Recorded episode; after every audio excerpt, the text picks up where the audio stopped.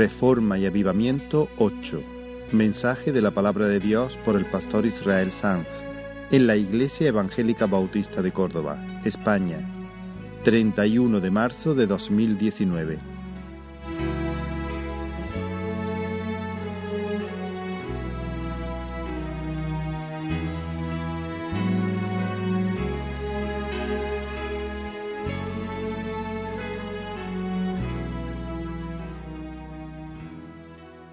Os invito a abrir la palabra una vez más en el capítulo 32 del segundo libro de, de las Crónicas.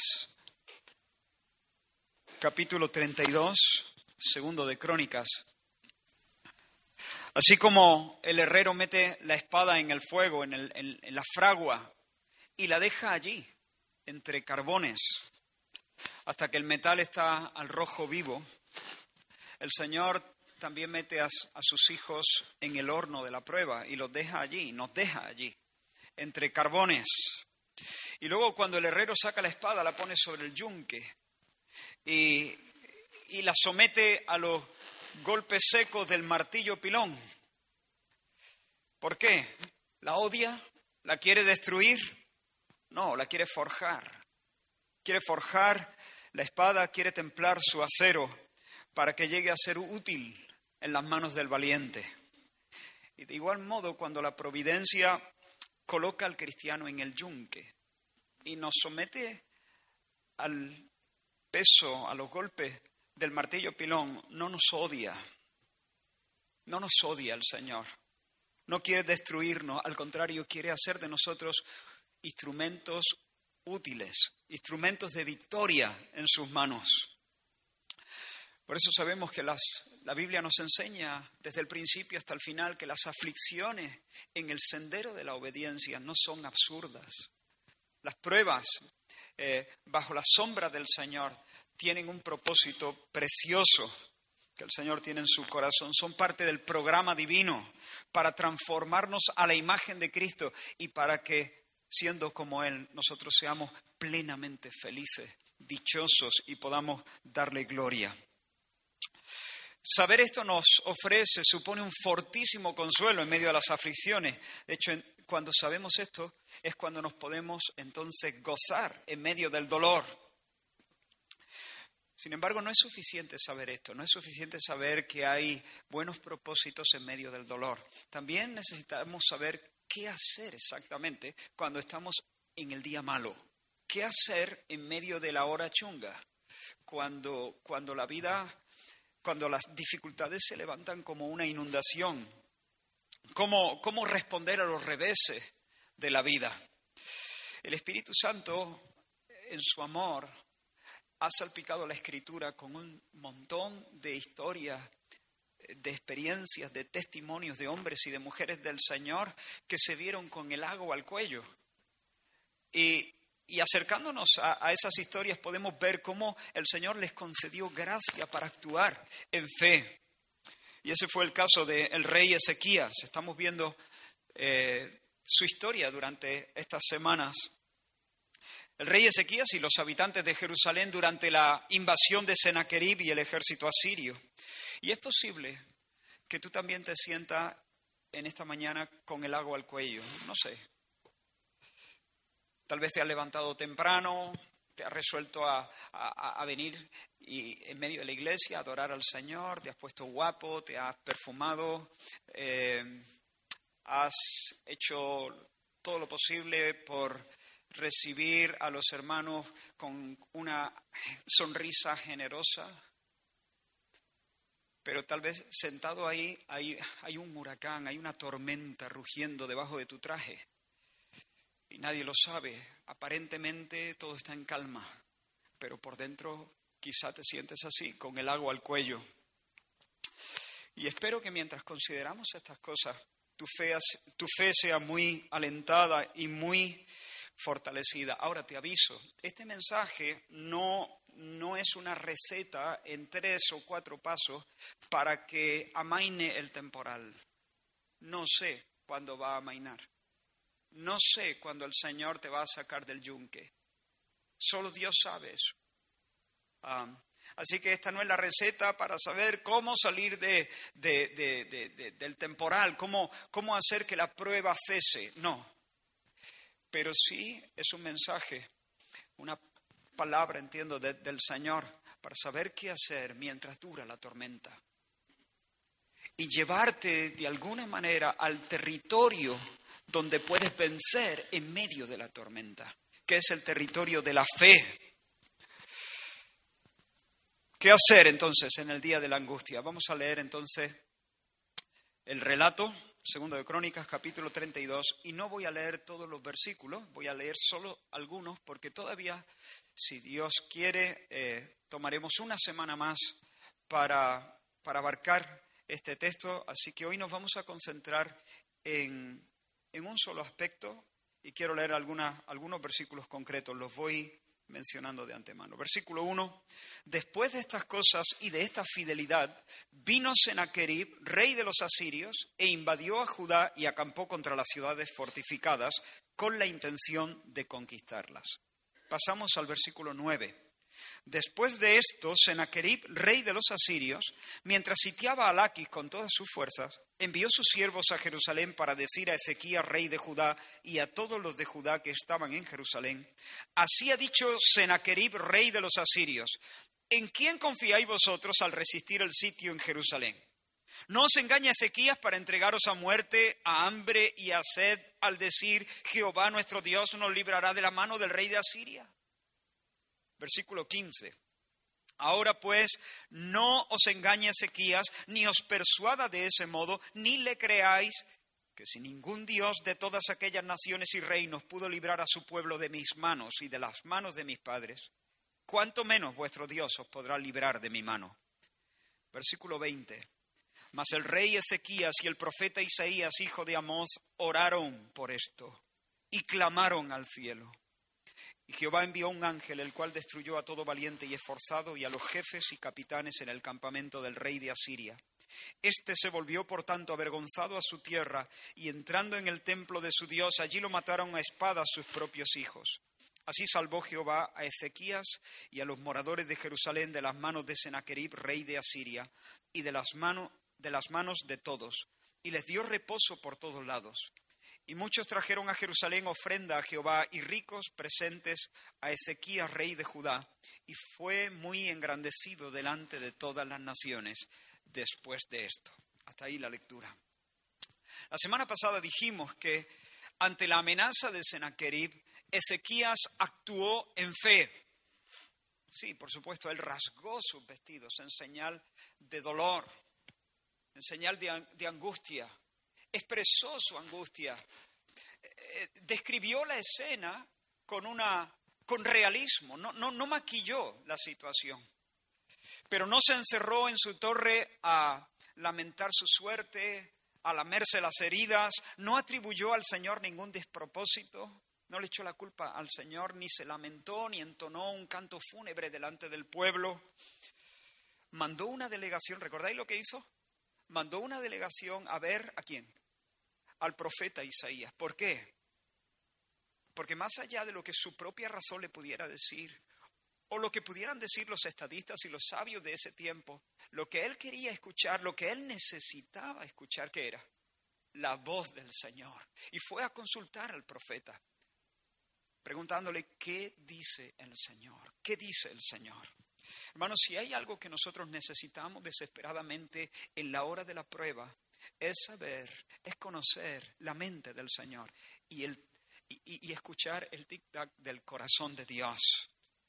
Afinar nuestro oído para oír qué dice el profeta definitivo, cuyo nombre es Jesús, el Cristo, el Verbo de Dios, el profeta definitivo. Él ya no camina en carne y hueso entre nosotros, pero dijimos, espero que lo recordéis, que Él ha dejado su voz escrita en la palabra de Dios, en las santas escrituras. Él es el verbo encarnado, la Biblia, las escrituras son la palabra escrita de Dios. Y aquí tenemos la palabra profética más segura es como una antorcha que alumbra en un, lugar oscuro. Hacemos bien en prestarle atención. Necesitamos aquietar nuestra alma. Necesitamos eh, sacar ruidos de nuestro corazón y, venir al Señor y decirle, Señor, habla que oye tu siervo. Y pedirle al Señor que por su espíritu Él venza nuestra voluntad, seduzca nuestra voluntad, inflame nuestros sentimientos, eleve nuestros sentimientos, alumbre nuestra, nuestro entendimiento, nuestro intelecto, de tal manera que después de habernos encontrado con Dios en su palabra, todo nuestro ser, desde el centro de nuestro ser, de nuestro ser, podamos decir amén a la palabra de Dios. ¿Recordáis lo que el profeta le dijo lo que el Señor dijo a Ezequiel y a Jerusalén por medio del profeta Isaías. Básicamente esta fue la palabra, yo ampararé esta ciudad para salvarla, por amor de mí mismo, por amor de David mi siervo.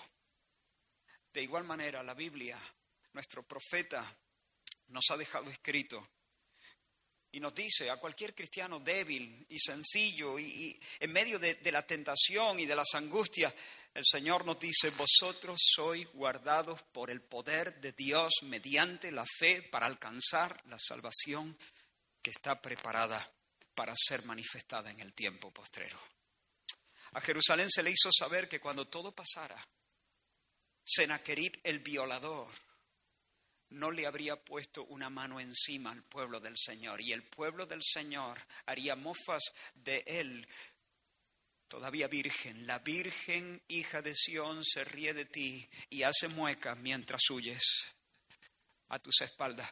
Y el Señor nos dice en la Escritura, a la iglesia se le hace saber en el texto inspirado en la Biblia que cuando sucumban todos los y cuando el mundo caiga con sus torres, la iglesia estará de pie, a salvo, como una virgen vestida de blanco en las bodas del Cordero. Ahora, durante los minutos que tenemos por delante, hermanos, quiero destacar otro elemento vital de la respuesta de fe del rey Ezequías. Y creo que el Señor quiere enseñarnos como iglesia algo muy importante para nuestro desarrollo espiritual. El rey mostró su fe no solamente consultando la palabra del Señor, el rey mostró su fe trayendo el asunto en oración a los pies del Señor. No solo preguntó qué dice el Señor, sino que él fue al Señor, a la casa del Señor, para orar, para clamar al Señor, para en el día de la angustia invocar al Señor. Oró, oró. Es algo en un sentido tan sencillo y al mismo tiempo es algo tan contrario a la carne. La carne está tan poco dispuesta a orar. La naturaleza pecaminosa está dispuesta a hacer un montón de cosas. Está dispuesta a correr, luchar, maniobrar, esforzarse de mil maneras para atar los cabos sueltos, para, para controlar la pequeña barca de nuestra vida que se mueve eh, sobre, eh, azotada por los vientos de las dificultades, estamos dispuestísimos a entrar, salir, correr, subir, luchar, porfiar, discutir, trabajar frenéticamente, sudar, hacer todo, pero orar.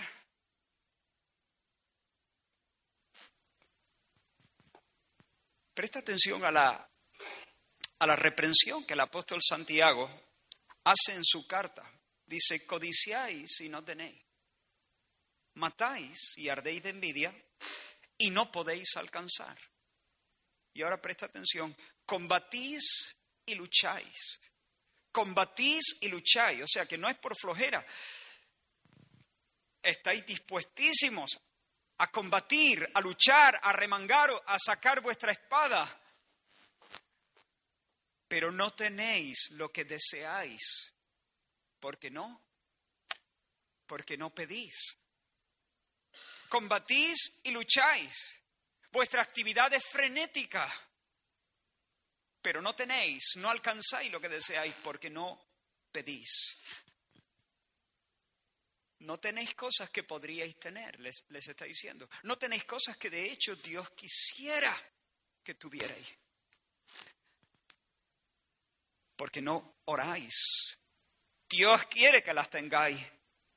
Las podríais tener. Estáis viviendo con carencias importantes, porque en lugar de doblar las rodillas y pedir que Dios supla, conforme a sus riquezas en gloria, os afanáis de mil maneras para resolver por vosotros mismos vuestras dificultades, vuestros entuertos, combatís y lucháis. Echáis mano de vuestro ingenio, de vuestra experiencia, de vuestras armas. Pero si oraseis, si oraseis, si oraseis, tendríais. No oráis, por eso no tenéis. Eso es lo que está diciendo Santiago ahí. Estáis muy dispuestos a hacer mil cosas, pero Mira lo que dice el Señor por medio del profeta Isaías. ¡Ay! Este es un oráculo de maldición que comenzaba de esta manera. Este es un ay de maldición, una palabra profética de mal agüero en un sentido. Ay de los que descienden a Egipto por ayuda y confían en, en caballos y su esperanza ponen en carros porque son muchos y en jinetes porque son valientes y no miran al Santo de Israel ni buscan al Señor. Lo que el Señor está diciendo es, maldito, ay, porque recorres miles de kilómetros, cientos de kilómetros para acudir a Egipto, pero no acudes al Señor que está a la distancia de una oración sincera compras caballos, contratas jinetes, te humillas delante de Faraón, pero no te humillas a aquel que humilló a Faraón. Ignoras al Dios que ha hecho un pacto contigo. Ese es un camino de muerte. Ese camino termina en un barranco. No tiene salida. El Señor dice una y otra vez, mirad a mí y sed salvo.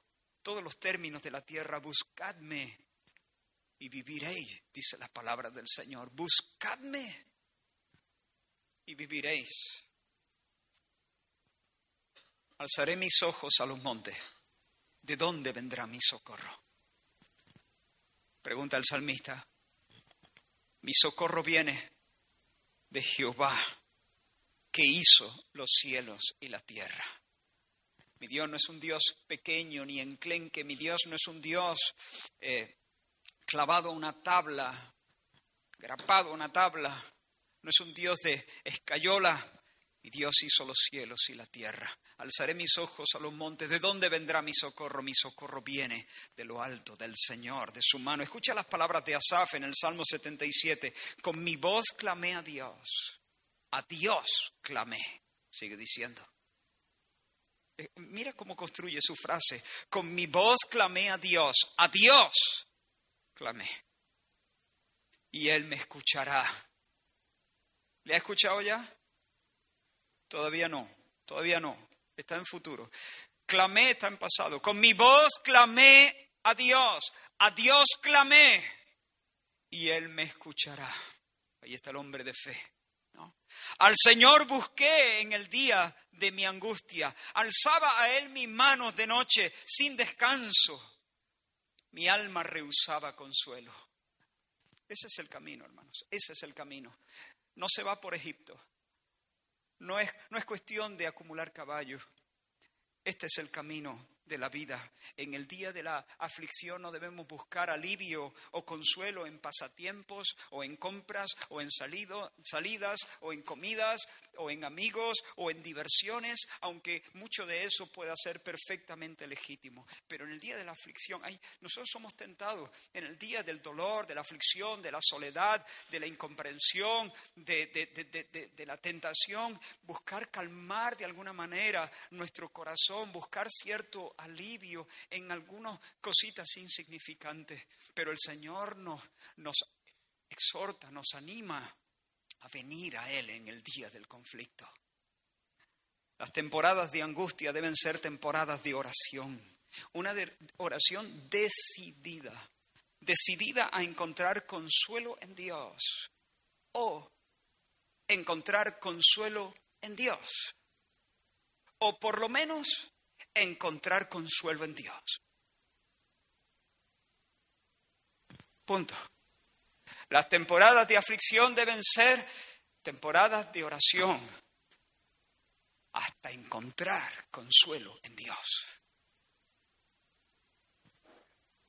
Escucha esta promesa, hermanos, en los labios del Señor Jesús. Si vosotros siendo malos sabéis dar buenas dádivas a vuestros hijos, ¿cuánto más vuestro Padre que está en los cielos dará buenas cosas a los que le pidan? ¿Cuánto más vuestro Padre que está en los cielos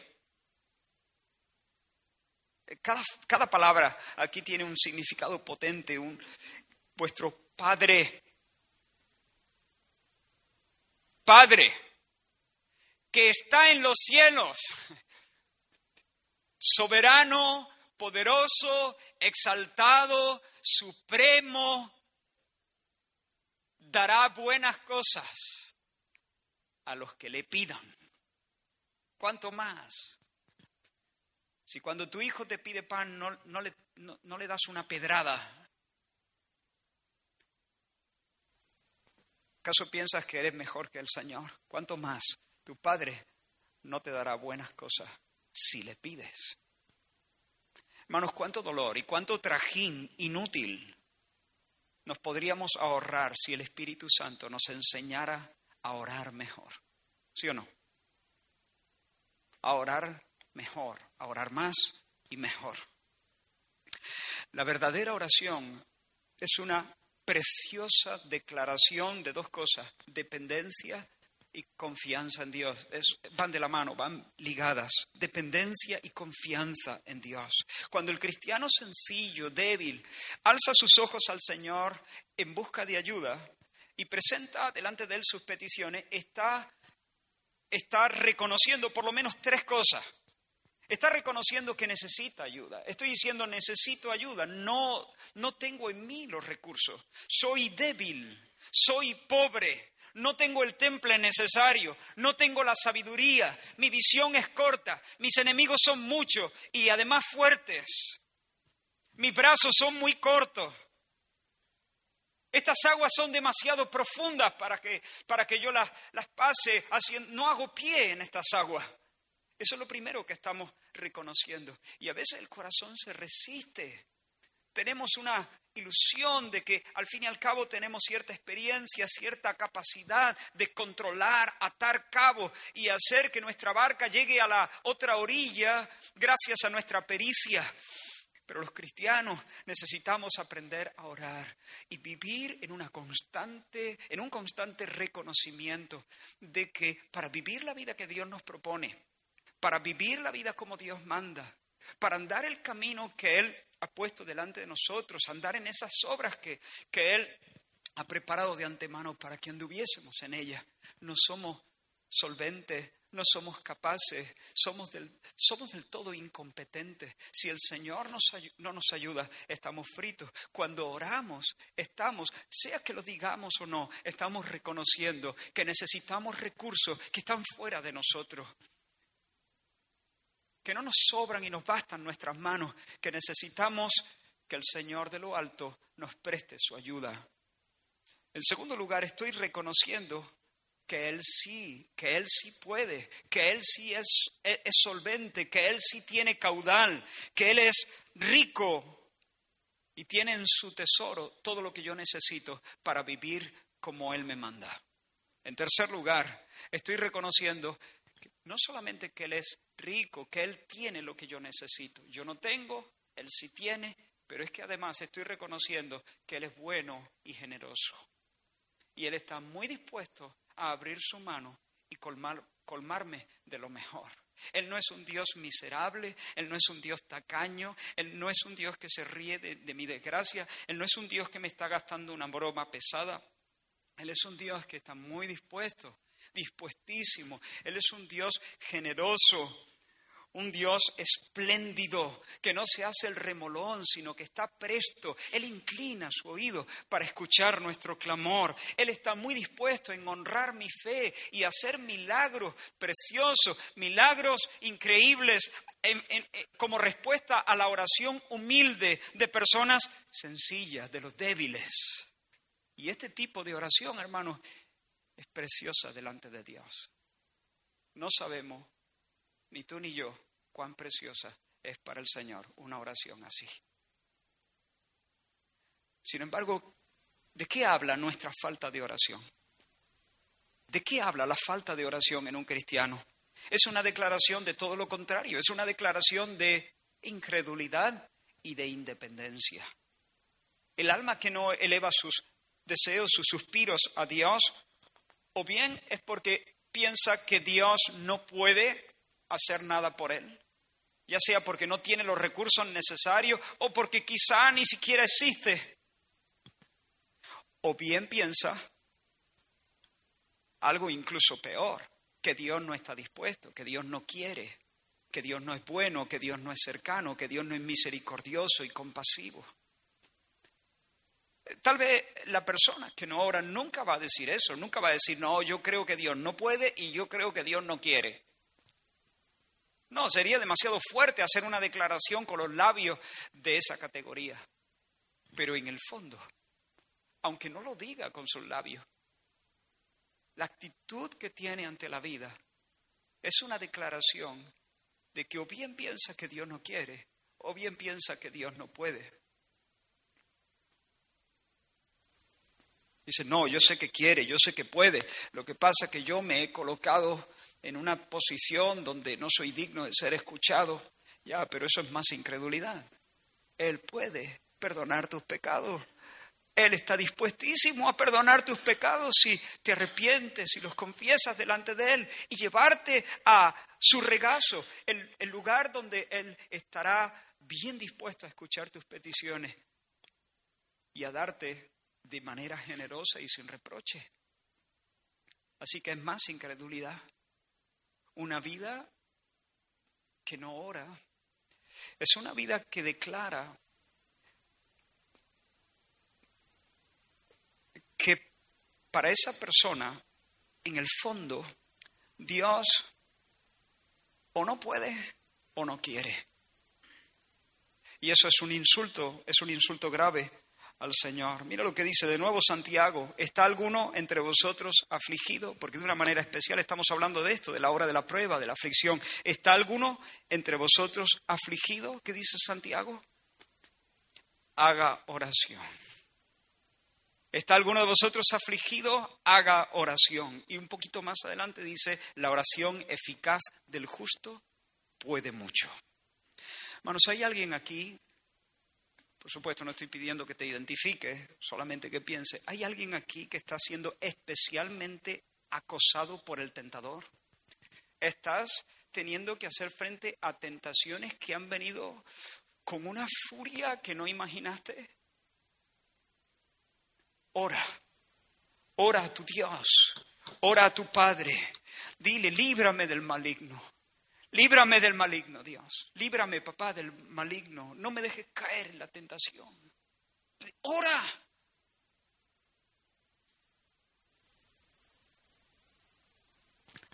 Hay alguien que tal vez ha sido herido profundamente y lucha con deseo muy intenso de, venganza, de darle su merecido a la persona que le ha hecho mal. Ora, ora a tu Padre, ora. Como he dicho antes, cuando los hijos piden pan, los padres, que no son tan buenos como Dios, les dan pan. Y cuando los hijos de Dios piden al Señor el Espíritu Santo, ¿qué les da el Padre? Cuando un hijo de Dios pide nuevos derramamientos y llenuras del Espíritu Santo sobre su alma, ¿qué le da al Padre? Nuevos derramamientos y llenuras del Espíritu Santo. No le da un escorpión, le da nuevos derramamientos y llenuras del Espíritu Santo sobre su alma. Y cuando el Espíritu llena nuestra alma, entonces tenemos poder para perdonar al que nos ha hecho daño, somos llenos de poder, como dice la Escritura, y de amor y de dominio propio. Esa es la vida en el Espíritu.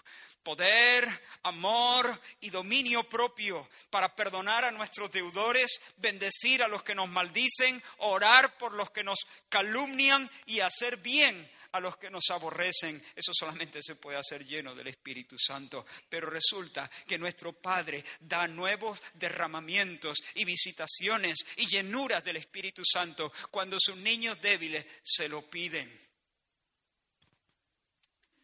¿Hay alguien aquí paralizado por el miedo? ¿Miedo a tomar una decisión? que pudiera afectar para mal o para bien, quién sabe, la vida de los tuyos y, te aterroriza tener que tomar decisiones y estás paralizado.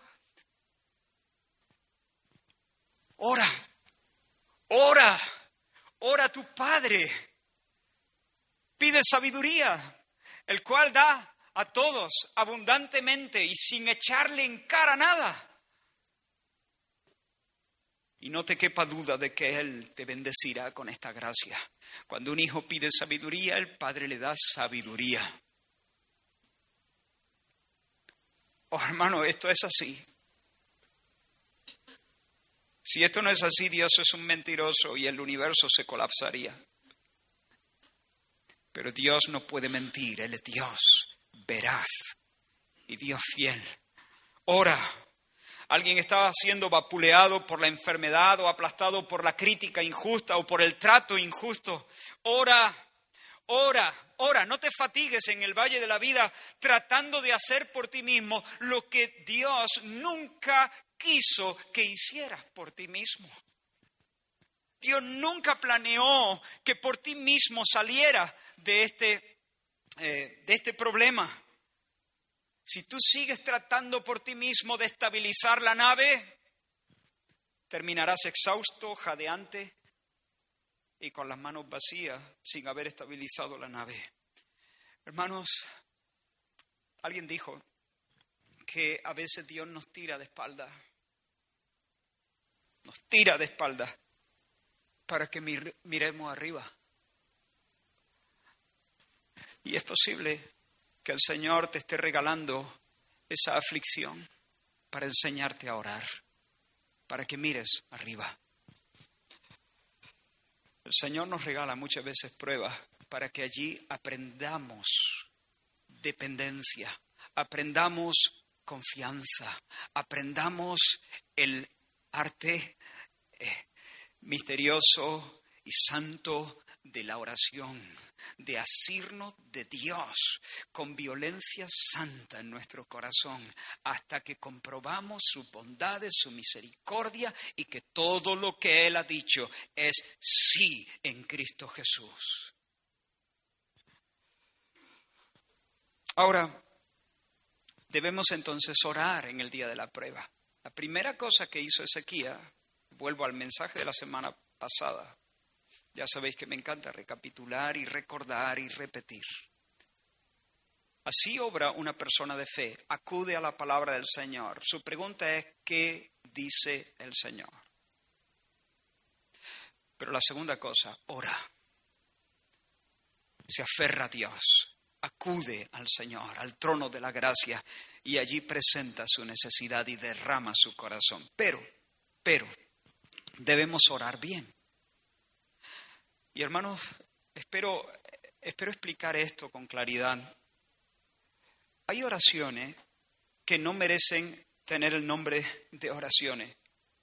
Son el producto de una mente religiosa que sabe componer peticiones correctas. ¿Se entiende eso?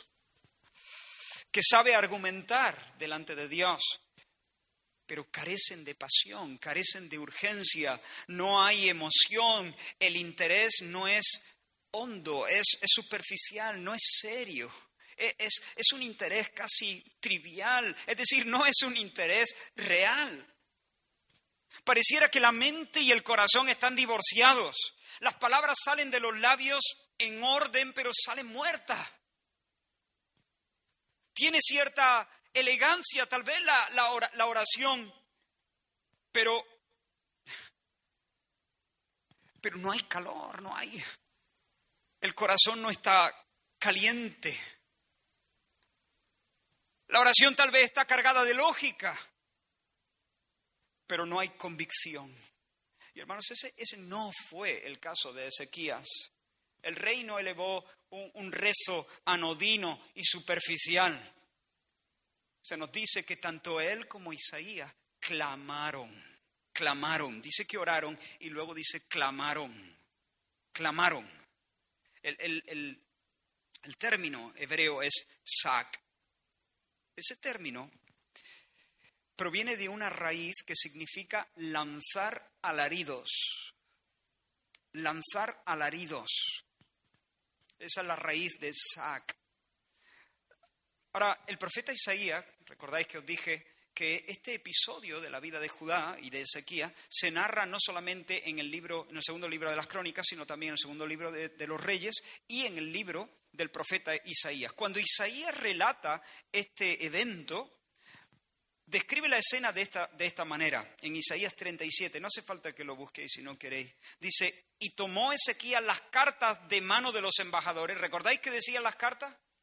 Una serie de blasfemias contra el Dios de Israel tomó Ezequiel las cartas de la mano de los embajadores, los embajadores las escucharon, las recibieron de mano del Rapsaces y de los enviados de Senaquerib y se las llevaron al rey Ezequías. Cuando Ezequías escucha todo eso, él toma las cartas y se va al templo. Y las leyó y subió a la casa del Señor y las extendió delante del Señor.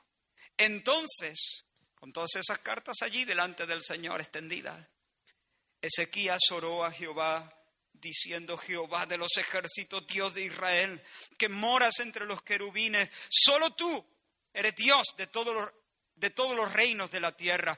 Tú hiciste los cielos y la tierra. Inclina, oh Jehová, tu oído y oye. Abre, oh Jehová, tus ojos y mira. Y oye todas las palabras de Sennacherib que ha enviado a blasfemar al Dios viviente. Ciertamente, oh Jehová, los reyes de Asiria destruyeron todas las tierras y sus comarcas y entregaron los dioses de ellos al fuego porque no eran dioses, sino obra de manos de hombre, madera y piedra. Por eso los destruyeron. Ahora pues, Jehová, Dios nuestro, líbranos de su mano, para que todos los reinos de la tierra conozcan que solo tú eres Jehová. ¿Te has dado cuenta del, oh Jehová, oh Jehová, oh Jehová, oh Jehová. No se trata esta oración de una fórmula, no es una oración apática, elevada con indiferencia para cubrir un expediente, ¿eh? allá hemos orado. No es una oración superficial, sino un clamor nacido desde las entrañas del que participa el corazón entero. Cuando el apóstol Santiago nos exhorta a pedir con fe, como antes os he recordado, y afirma enseguida que la oración del justo puede mucho, él pone el ejemplo de un profeta, ¿recordáis? Él pone el ejemplo de Elías. Y nos dice de él lo siguiente, era un hombre sujeto a pasiones semejantes a las nuestras y oró fervientemente para que no lloviese y no llovió sobre la tierra por tres años y seis meses. Y otra vez oró y el cielo dio lluvia y la tierra produjo su fruto. Fervientemente. Eso es lo que quiero subrayar de este texto en esta ocasión. Oró fervientemente. No solamente oró, oró con fervor, oró con vehemencia. Literalmente en el griego dice con oración oró. Este es un modismo griego que indica eso, que indica intensidad, pasión, vehemencia, fervor, oró intensamente, oró apasionadamente, oró fervorosamente, fervientemente, vehementemente, oró con todo. Siempre he dicho, lo seguiré diciendo, que una cosa es orar y otra cosa es orar. Hay un mundo de diferencia entre esas dos cosas. Y el que no lo entienda nunca podrá orar como Dios quiere.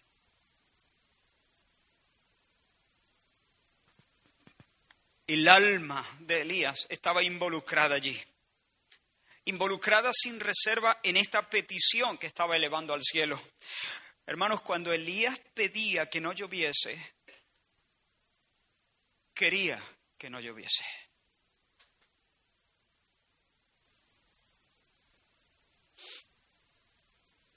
Esa es la clave. Pero lo quería de verdad. Lo quería. Pero lo quería con todo. Hay que ser un hombre de Dios bien curtido para pedir que no llueva sobre tu propia tierra. La otra oración es más fácil, que llueva. Pero esta primera, Señor, cierra los cielos. Pero él lo quería.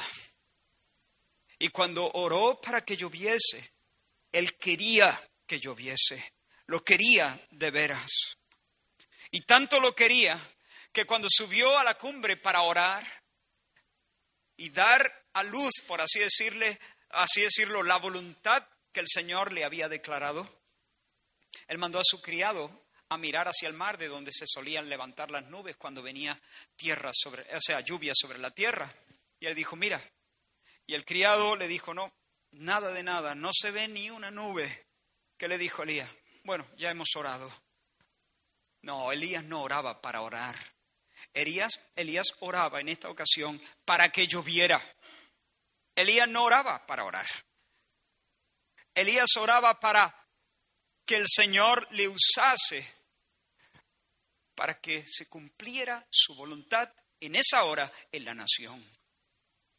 Así que le dijo a su criado, vuelve otra vez, sube de nuevo. Segunda vez, nada de nada, Elías.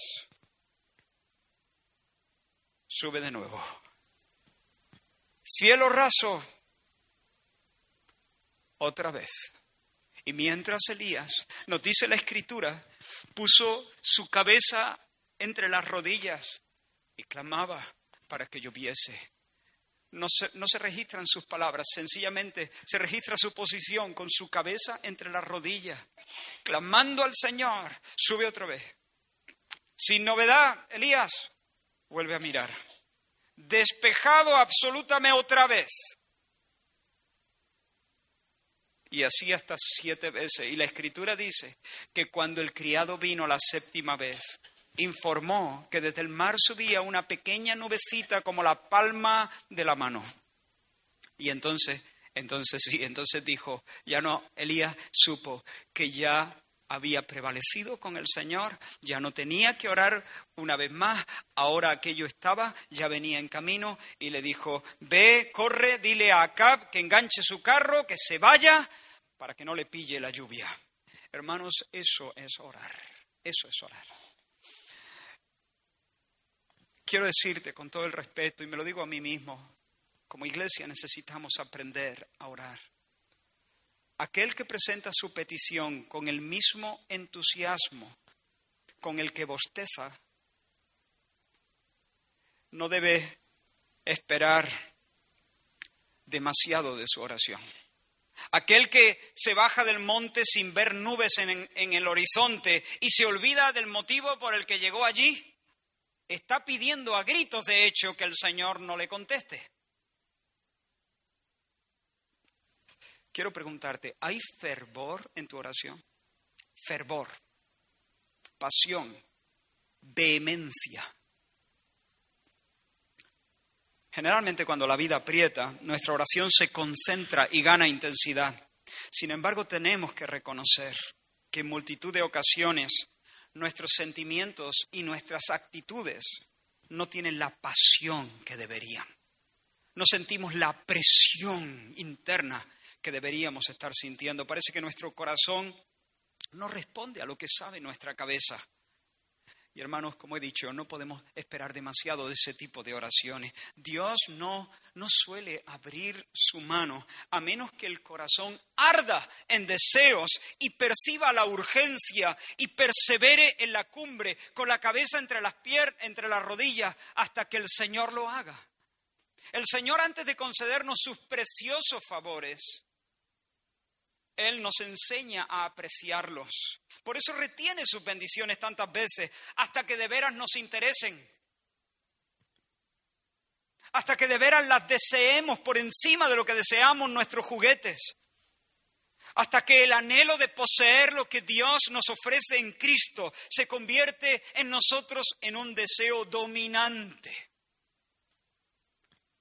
A veces hay una feria de deseos dentro de nuestra mente, de nuestro corazón, y ninguno se impone.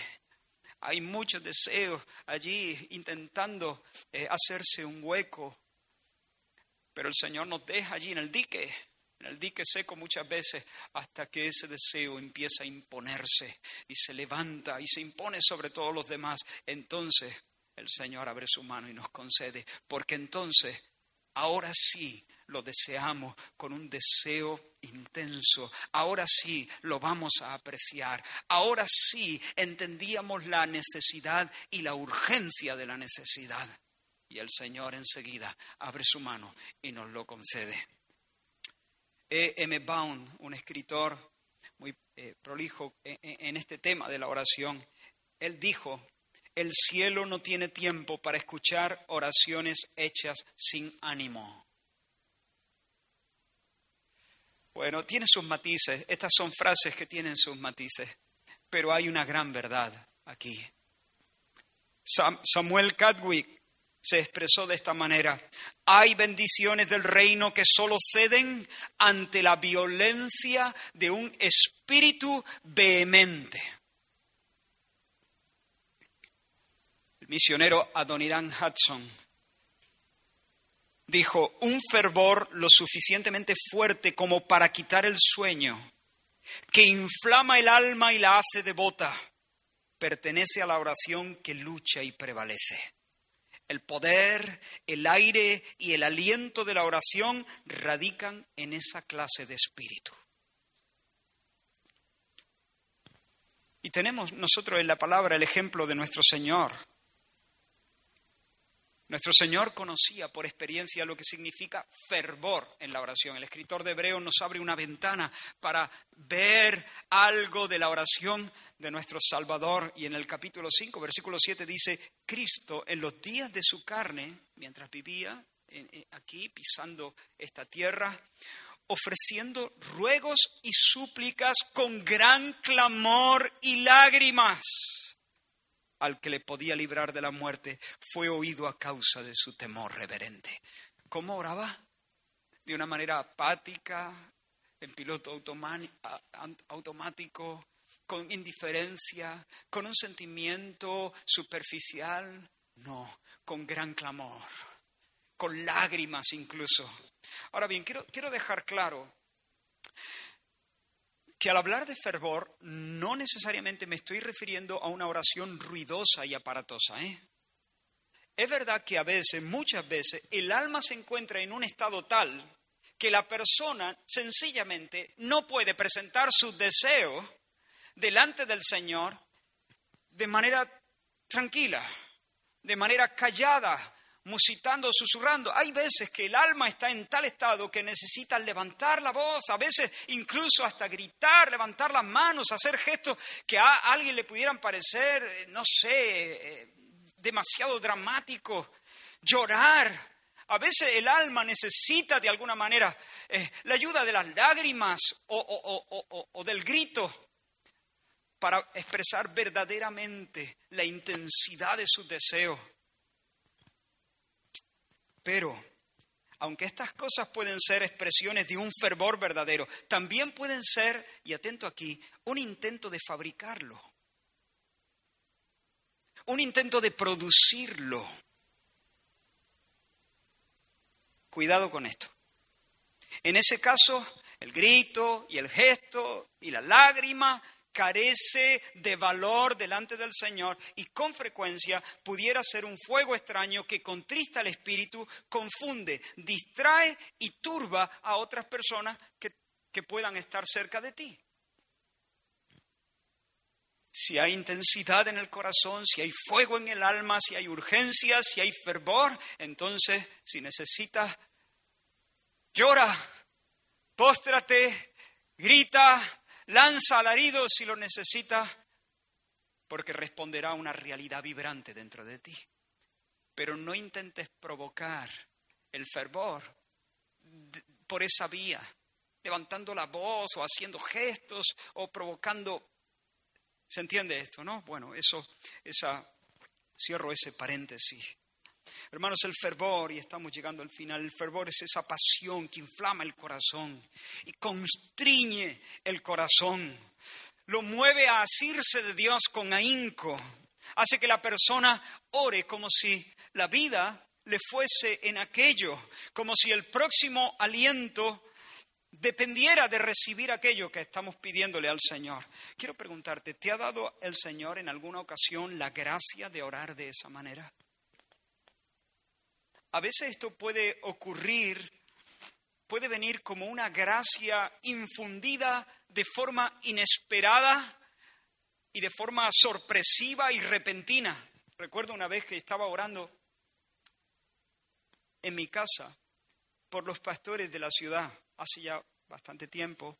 Estaba orando por los pastores de la ciudad y, lo hacía de memoria, recordando su nombre, y entonces dedicaba unos minutos a orar por esa persona, luego mencionaba otro nombre y entonces unos minutos orando por esa, pero de repente mencioné uno de ellos y honestamente no me explico bien qué pasó.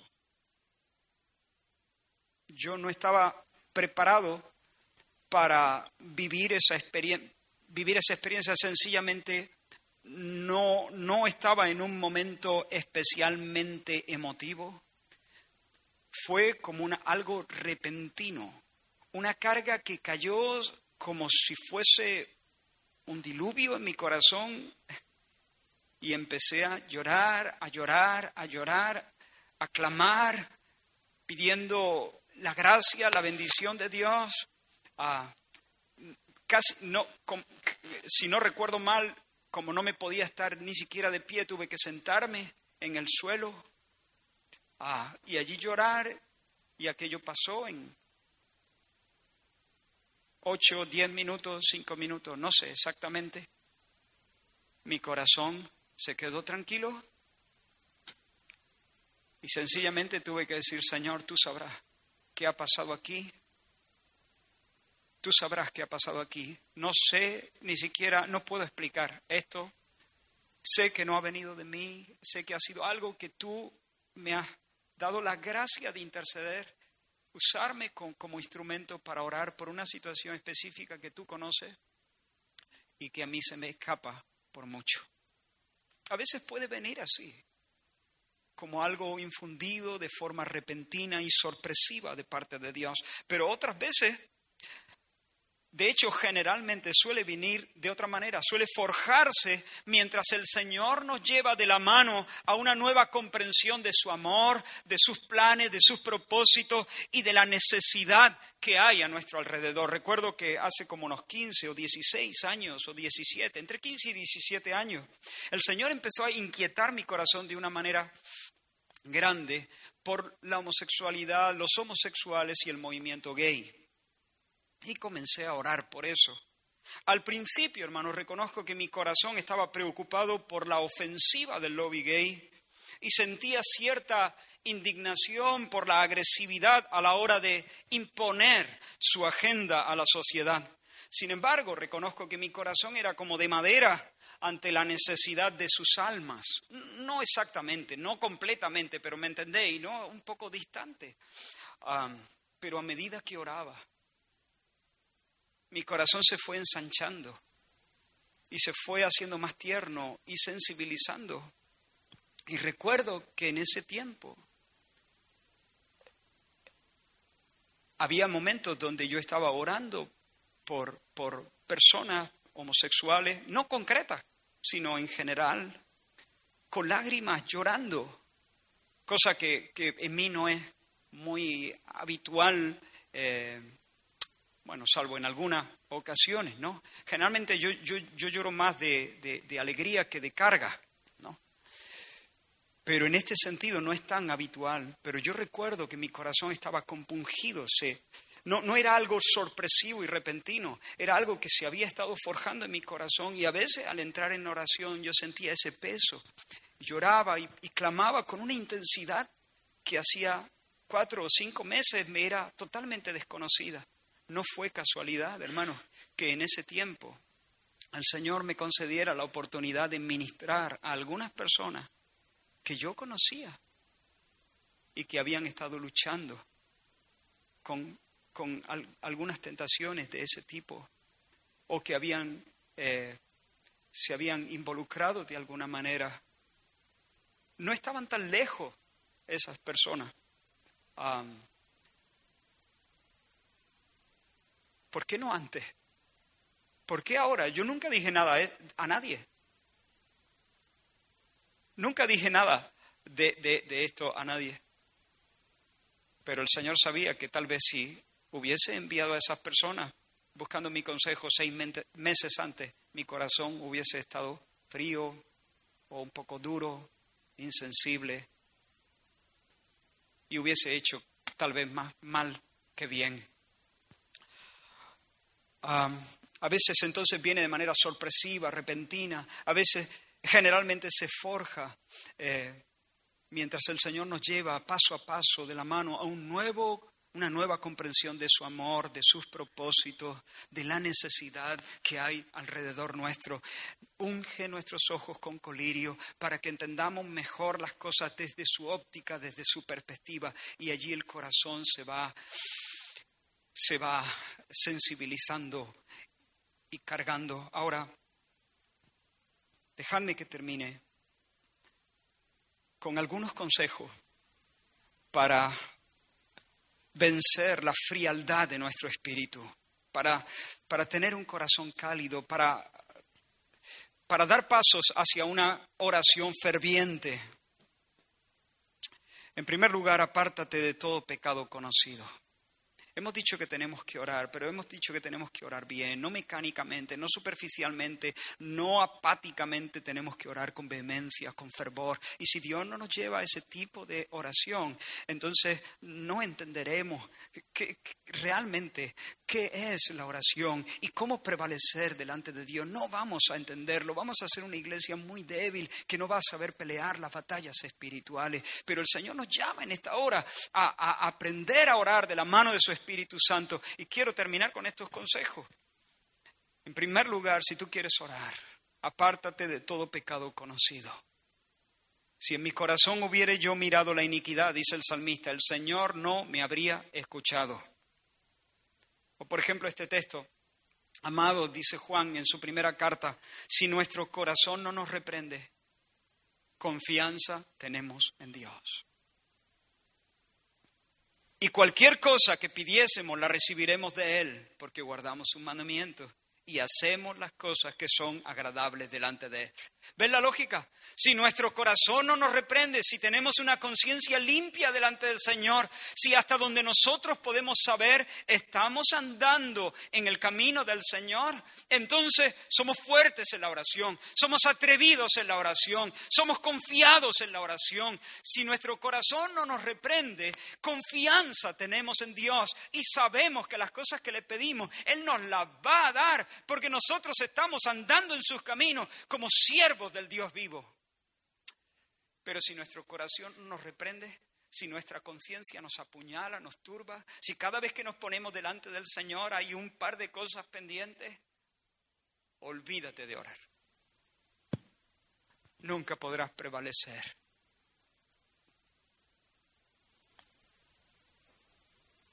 Ser ásperos con nuestras esposas, dice el apóstol Pedro, cortocircuita nuestra oración o dar cabida a cualquier pecado, la mentira o la lujuria. Así que el primer consejo es apártate de todo pecado conocido. Ora, pero ora con una conciencia limpia. Segundo, elimina ruidos y distracciones. Nunca voy a orar de manera ferviente si estoy lleno de bulla por dentro. Lleno de bulla por dentro no se ora bien, porque los deseos santos no se imponen a los demás, solamente compiten en, un, e, e, e, en una batalla incesante que nunca va a ningún lado. Debemos vivir, hermanos, en un ambiente santo, en un ambiente de consagración, en un ambiente sobrio, serio, como un equipo cuando se concentra un par de días antes para encarar la final, por ejemplo, ¿no? Un equipo de fútbol, digamos. El equipo de fútbol hace muchas cosas, come, pasea, hablan, incluso juegan en algún momento para recrearse, distraerse. Pero en todo eso, en todos esos dos días, en medio de esas actividades diferentes, el ambiente, el ambiente es de concentración, los pensamientos de todos eh, desembocan en el gran evento que les aguarda y que ansían que llegue, que es el momento en que ruede el balón, comience la final. ¿Me explico? Hasta cuando comen o cuando duermen, la mente está allí y no pueden evitar tener un, un, un estado dentro de ellos de cierta sobriedad. Comen, pero como si no, juegan, pero como si no, duermen, pero como si no, viven en un ambiente de concentración. Hermanos, tenemos que eliminar ruidos y bulla. Tenemos que vivir en un estado no de, no de final de partido, de, o sea, de juego de fútbol, sino en, medio de la batalla espiritual que, que, estamos enfrentando. Y comemos y paseamos y nos recreamos, pero en ese ambiente, sin perder ese ambiente. Si estamos totalmente distraídos, si, si, si nuestra, estamos obsesionados con la liga de fútbol, o con la ropa que me compro, o con la carrera que estudio, eh, todas esas cosas pueden ser más o menos importantes, pero si eso es lo que ocupa y concentra mis pensamientos y mis afectos, entonces no voy a poder orar, no voy a poder orar. Orar, orar. Podré orar, pero no orar.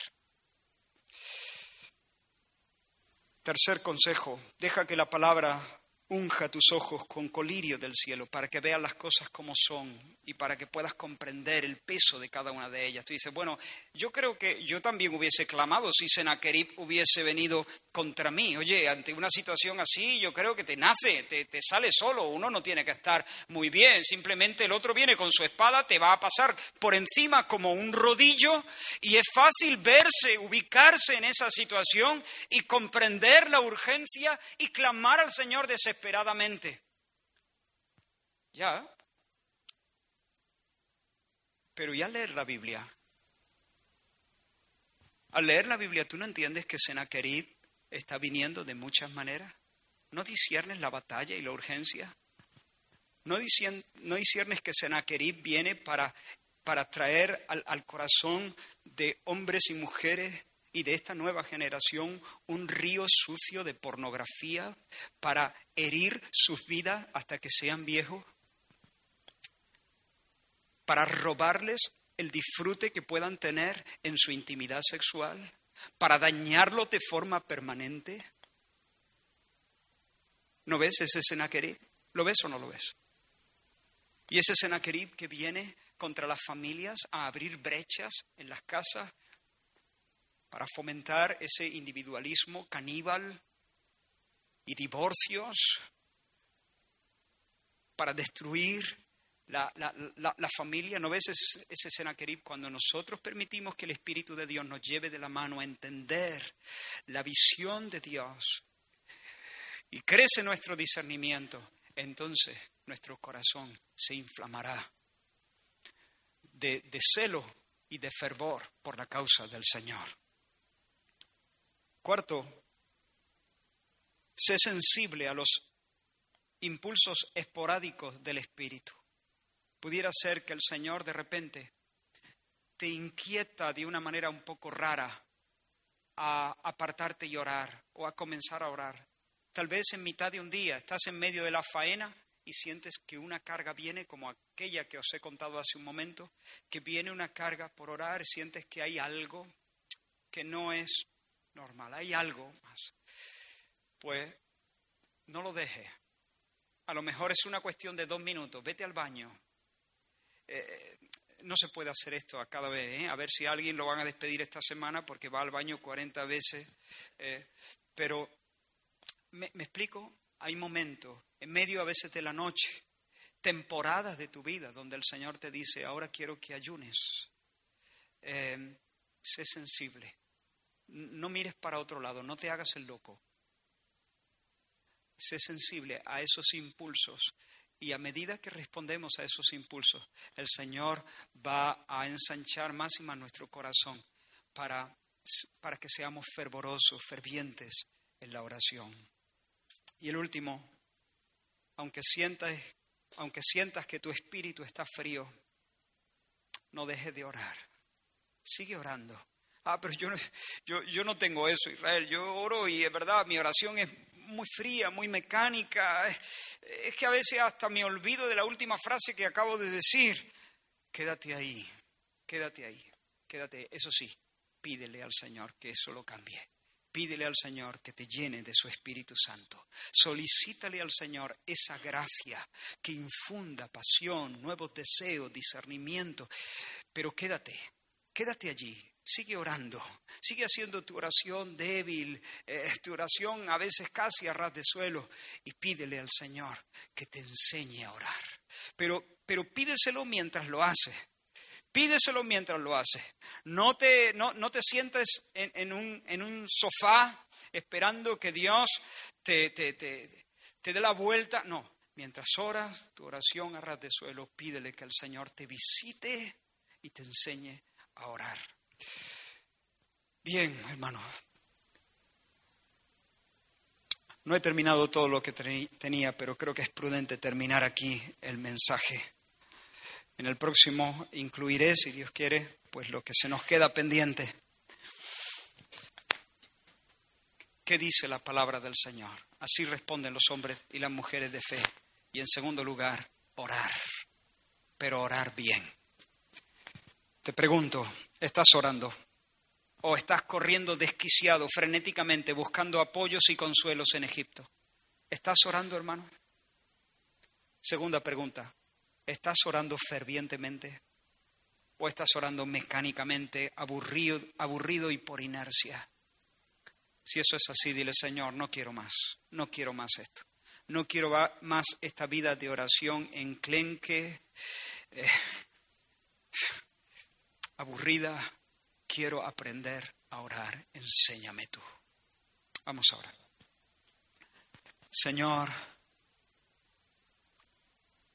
gracias por esta, el testimonio de Ezequiel.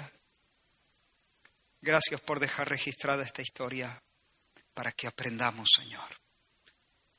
Y queremos, Señor, aprender. Queremos, Señor, aprender a seguir los pasos, Señor, de este hombre, a imitar su fe, y queremos, Señor, ser una iglesia que ora. En especial pedimos por las personas que estén pasando por pruebas intensas en este momento. Enséñale, Señor, a clamar, a orar con fervor delante de ti, a olvidarse, Señor, de otros consuelos, que sus almas no quieran, no quieran otros consuelos.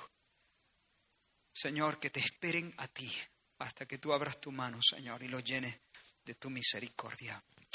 En el nombre de Jesús. Amén. Fija tus ojos en Cristo, tan lleno de gracia y amor. Y lo te